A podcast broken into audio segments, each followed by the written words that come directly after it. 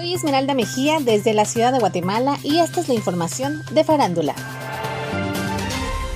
Tini, la sensación del pop latino, lanza hoy su nuevo single y video titulado Duele, en colaboración con el creador argentino del hit C90, John C. Duele es una atrevida fusión entre tango tradicional y trap, en la que Tini explora sus raíces argentinas. La canción fue producida por Andrés Torres y Mauricio Renfijo y está basada en la emblemática canción de tango reconocida mundialmente, La Comparsita. El videoclip fue dirigido por Eduardo Casanova y muestra un sensual tango coreográfico con elegancia y pasión. Duele es una historia de amor no correspondido y sin dudas sumará a los más de 3.5 billones de stream de audio y video combinados que tiene Tini.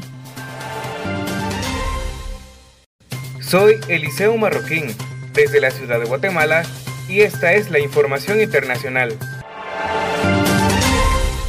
Bomberos mexicanos llegaron a California para ayudar a combatir los incendios forestales el miércoles, el Servicio Forestal de Estados Unidos en California dio la bienvenida a los bomberos de la Comisión Nacional Forestal de México. Los incendios no tienen fronteras, los incendios no tienen diferentes idiomas y culturas. Al final, todos hablamos el mismo idioma cuando se trata de combatir incendios, dijo Eduardo Cruz, director nacional de incendios de la Agencia Mexicana. Al menos 23 incendios de gran tamaño están ardiendo en California y 12 más en Oregon. En California han ardido más de 1,3 millones de acres, la peor cifra en la historia del estado. En Oregon, más de 379 mil hectáreas han sido arrasadas. Soy Eliseo Marroquín, desde la ciudad de Guatemala, y esta es la información internacional. Autoridades de la provincia Binh Duong, al sur de Vietnam, incautaron el pasado sábado más de 320 mil preservativos usados que serían revendidos después de ser lavados y reempaquetados, informaron medios locales. En el momento de la redada, la persona que arrendaba el local no fue capaz de mostrar la documentación solicitada por las autoridades para demostrar el origen legal de los preservativos.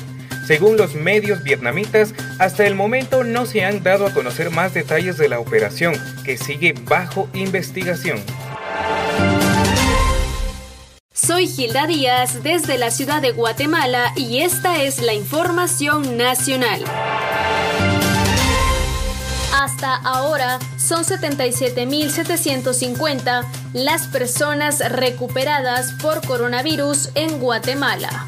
Según la actualización del tablero de COVID-19, hace mención que hasta ayer, 24 de septiembre, la cifra de personas recuperadas por COVID-19 era de 77.750. Sin embargo, también se actualizaron 945 casos nuevos durante las últimas 24 horas, lo cual nos hace registrar una cifra de 7.942 número de casos activos y un total de fallecidos de 3.186. Es importante mencionar que autoridades han insistido a la población a reforzar medidas de protección, ya que se prevé una segunda oleada de casos debido al relajamiento social. Esto indicó el pasado domingo 20 de septiembre el mandatario Alejandro Yamatei, quien actualmente es positivo a COVID-19.